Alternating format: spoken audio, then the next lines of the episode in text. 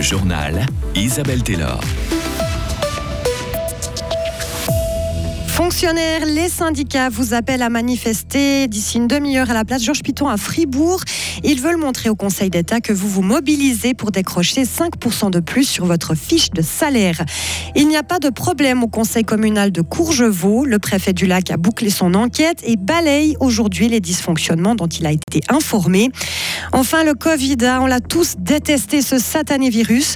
Mais s'il faut retenir un seul point positif de cette pandémie, c'est qu'elle nous a permis de faire de nombreuses Les scientifiques ont fait le bilan ce matin. Les salaires des fonctionnaires fribourgeois doivent être augmentés de 5% l'année prochaine, idem pour les rentes. C'est l'une des revendications au cœur de la manifestation de la fonction publique d'aujourd'hui. Le projet de budget 2024 du canton prévoit actuellement une indexation d'1,6%. Le Grand Conseil s'attaquera d'ailleurs au budget la semaine prochaine. En attendant, les syndicats ont déjà lancé une pétition et aujourd'hui, ils appellent les salariés à se réunir dans une demi-heure à la plage Georges Piton à Fribourg.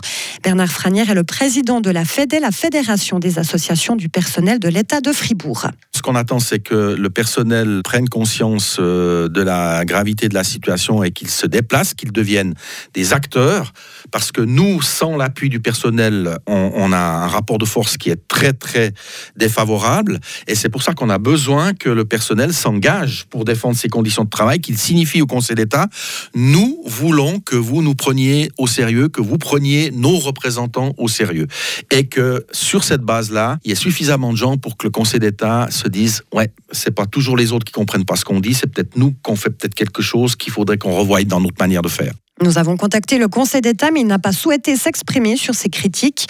À 18h, nous retrouverons sur place à Fribourg notre journaliste Delphine Buyard qui va braver le froid et la pluie pour nous informer en direct sur cette manifestation des employés de l'État. Il n'y aura pas d'enquête ouverte contre le conseil communal de Courgevaux dans le district du Lac. En août, des membres des autorités de la commune et des citoyens avaient informé la préfecture d'éventuels dysfonctionnements. Le préfet Christophe Villand annonce aujourd'hui que, d'après son enquête, le fonctionnement du conseil communal n'est pas menacé. Une intervention de l'autorité de surveillance à Courgevaux lui paraît par conséquent disproportionnée. Propagation, infection, traitement, le Covid nous a permis de mieux comprendre comment ce virus fonctionne. Les responsables du programme de recherche nationale sur le Covid-19 ont fait le bilan ce matin à Berne. Ce programme avait été lancé en urgence au début de la pandémie pour une durée de deux ans. Il a notamment permis d'améliorer le dépistage et de développer des médicaments. Son comité tire aussi des enseignements pour les crises à venir. Il faut avant tout optimiser la coopération entre les scientifiques et les autorités.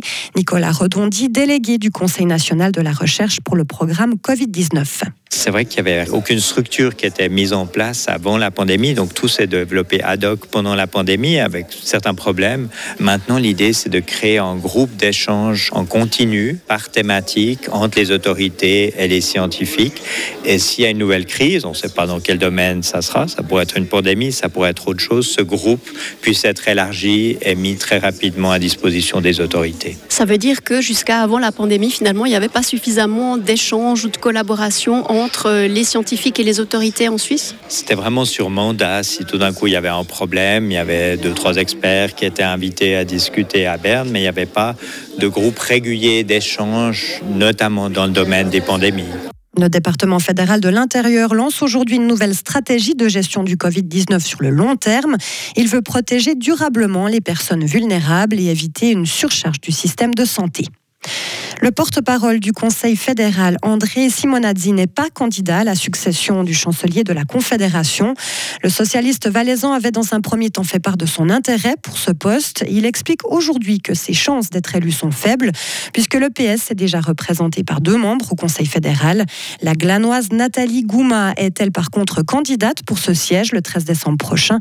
Elle représente l'UDC qui n'a jamais eu de chancelier ou de chancelière de la Confédération. Enfin, la Saint-Nicolas approche. Ce sera le samedi 2 décembre. La ville de Fribourg annonce aujourd'hui le programme des festivités. Le cortège partira comme d'habitude du collège Saint-Michel à 17h pour s'arrêter au pied de la cathédrale. Saint-Nicolas prononcera son fameux discours à 18h. Pour l'occasion, les transports publics seront gratuits dans les zones 10 et 11. Si vous préférez suivre tout ça tranquillement depuis chez vous, nos collègues de la chaîne La Télé rediffuseront la fête en direct avec des invités dès 17h30. Retrouvez toute l'info sur frappe et frappe.ch. Pour la journée de demain, on aura un ciel de traîne avec des éclaircies et puis un nouveau coup de vent jeudi accompagné d'une dégradation pluvieuse. Encore, bah oui, le temps va rester changeant pour la suite. Température de mercredi de 8 à 12 degrés, de 3 à 10 pour jeudi et de 8 degrés à 9 degrés pour vendredi.